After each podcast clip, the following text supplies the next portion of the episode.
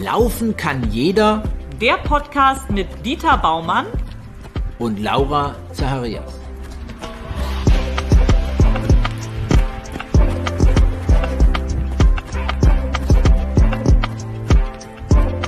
So, liebe Freunde der Laufkunst, wieder eine neue Runde. Einen wunderschönen guten Tag. Ich bin der Dieter Baumann. Ich bin Laura Zacharias. Wir sind schon wieder auf der Strecke. Wir wollen ja keine Zeit verlieren hier. Bei Laufen kann jeder. Und Dieter, wir haben ja in der letzten Folge kurz darüber geredet. Wir müssen einfach loslegen. Ähm, was steht heute an? Ja, wir haben in der ersten Folge ja die Problematik äh, von diesem Jahr gesprochen, was Marathon betrifft.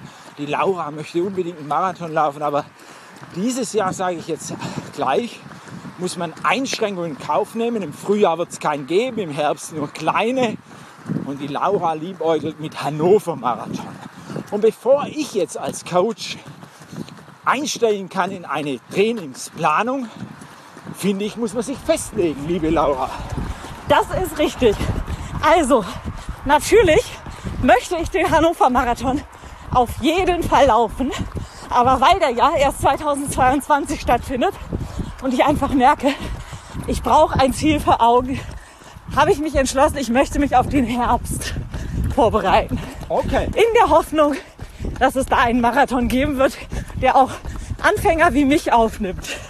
Also gut, das ist gut. Also man muss sich, äh, um das vielleicht ein bisschen zu erklären, äh, was Training ist. Training ist ja nicht gleich, dass man dreimal die Woche läuft. Also ich zum Beispiel laufe dreimal die Woche. Nein, Echt? Du läufst läufst doch sechsmal die Woche, siebenmal die Woche. Aber es ist noch kein Training. Ich laufe halt. Und manchmal ist mein Lauf länger und manchmal kürzer und manchmal fällt er aus. Aber Training ist eine zielgerichtete Vorbereitung. Es geht also auf einen Punkt X hin und dieses Ereignis ist sozusagen unser großes Ziel und auf dieses Ziel versuche ich nun die Wochen, Monate so strukturiert aufzuarbeiten, dass du bei deinem Herbstmarathon in Topform bist. Das ist ja das Ziel. Genau, und wenn ihr mitmachen wollt, dann ist das eben kein Problem, denn dafür gibt's ja diesen Podcast. Ihr könnt uns sozusagen laufend verfolgen oder auch vorneweg laufen, wie ihr wollt. Auf jeden Fall nehmen wir euch mit. Mein Vorschlag, wenn es Richtung Herbstmarathon gehen soll, dann würde ich die ersten Monate jetzt, Februar, März, April, drei Monate, du merkst schon, Laura, Ja. ich bin ein Fan von einer drei Monats Planung, weil man eben das wunderbar überblicken kann. Man hat den Blick dann, okay, Ende April findet ein Ereignis statt und auf das geht es erstmal zu. Also, ich bitte dich erstmal einen Herbstmarathon zu vergessen. Ja? Den habe ich im Kopf und das ist wichtig und richtig, aber den musst du dann im Kopf haben.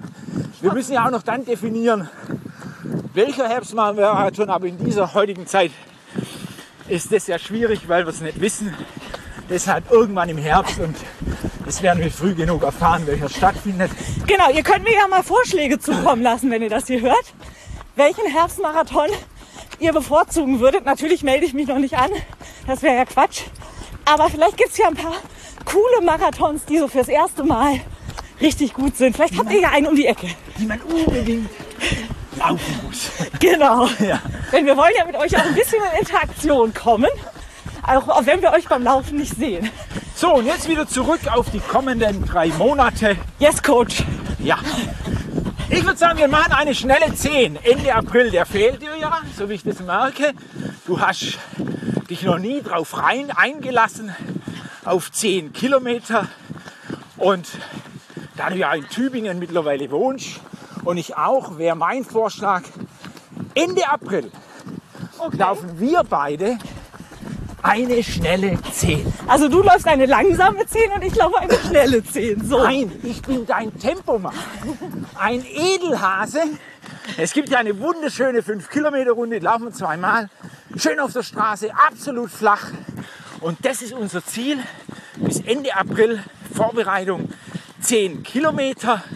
Und da ja 10 Kilometer auch eine Frage von Tempo ist, passt es eigentlich ganz gut rein, dass wir dann ein Fahrtspiel machen. Alles klar, gut, dann lasse ich mich da mal drauf ein. Vielleicht noch ganz kurz zur Erklärung. Dieter und ich, wir sind ja hier in Tübingen. Dieter ist Alt-Tübinger, ich bin Neutübingerin.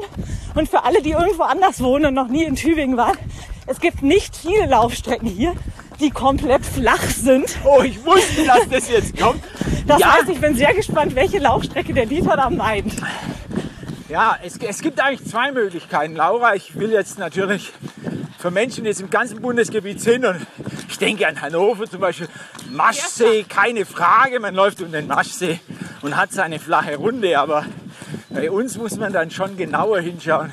Es gibt zum Beispiel bei der 5 Kilometer Runde, gebe ich ja zu, so ein kleiner Anstieg. also nur ein ganz kleiner, aber ich sag mal, das ist kein Berg und bin gespannt, was du dazu sagst. Das bin ich auch. Ich komme nämlich gebürtig aus Hannover. Das heißt, ich habe laufend, bevor ich nach Tübingen gezogen bin, tatsächlich noch nie einen Berg gesehen. Und äh, ja, ich habe es mir ehrlich gesagt einfacher vorgestellt. Mittlerweile bin ich es gewohnt. Aber ich glaube, Dieter, äh, korrigier mich, wenn ich falsch liege. Wenn man dann auf Tempo geht, sind Berge wahrscheinlich manchmal gar nicht so verkehrt später, oder? Absolut korrekt. Ich bin äh, klar unschwer an meiner Herkunft. Ich komme ursprünglich aus Blaubeuren, Schwäbische Alb gibt es nur Berge und äh, Tübingen auch nur Berge. Ich bin ein absoluter Fan von der Wirkung auf Trainings-, auf Wettkampfleistung, was Bergläufe betrifft. Also alles, was wir am Berg machen, bringt eine ganz, ja, ich würde sagen, natürliche Kraftkomponente des Laufens.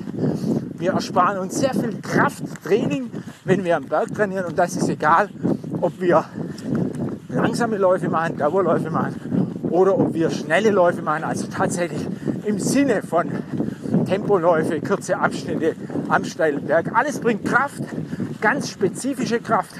Und Laura, ich garantiere dir, die Bestzeiten werden kurz. Oh. Ja, also meine erste Bestzeit ist damit ja dann auch schon mal gesichert, weil ich ja noch nie 10 Kilometer gelaufen bin. Also ich lasse mich drauf ein. Darf ich kurz widersprechen? ähm, da orientieren wir uns schon an deinen 50 Minuten. Okay. Ja, also äh, äh, und gucken mal, ob es möglich ist, so einen Fünferschnitt auf der Straße durchzuziehen. Aber bevor wir so weit in die Zukunft gehen, zurück in die Jetztzeit. Ich glaube, das ist ganz wichtig. Das ist ganz wichtig. In, Wir sind auch Sport, gerade auf der. Straße, kann man ja dazu mal sagen. Wir sind durch den Wald gelaufen und jetzt wieder mitten in Tübingen. Also, wir gehen hier gleich in die Vollen. Bei Dieter. Ja, wir, Entschuldigung. nochmal, ich wiederhole mich da gerne. Ich möchte ja nicht nur vom Laufen reden, sondern ich möchte ja laufen. Schließlich möchte ich ja auch was von dem Podcast haben, also zumindest mal eine Trainingseinheit. Also, ähm, Also es wird schneller in den nächsten Wochen hoffentlich und ich hoffe, ihr habt Lust daran teilzuhaben und vielleicht auch ein bisschen schneller zu werden. Weil ich glaube, gerade im Frühling, Dieter, da hat man doch auch die meiste Motivation, an sowas zu arbeiten, oder? ja, wir müssen ja nicht nur pandemiebedingt den Februar irgendwie überstehen, sondern das ist ja auch Läuferalltag. Wenn es denn mal in den März geht, dann wird es warm, die Tage werden länger und umso mehr kann man sich aufs Training freuen. Aber jetzt kommen nun mal diese vier Wochen Hungerzeit und wir machen das Beste draus. Bereiten uns auf die 10 Kilometer Ende April vor. Alles klar, ich freue mich drauf. Laufen kann jeder Der Podcast mit Dieter Baumann und Laura Zacharias.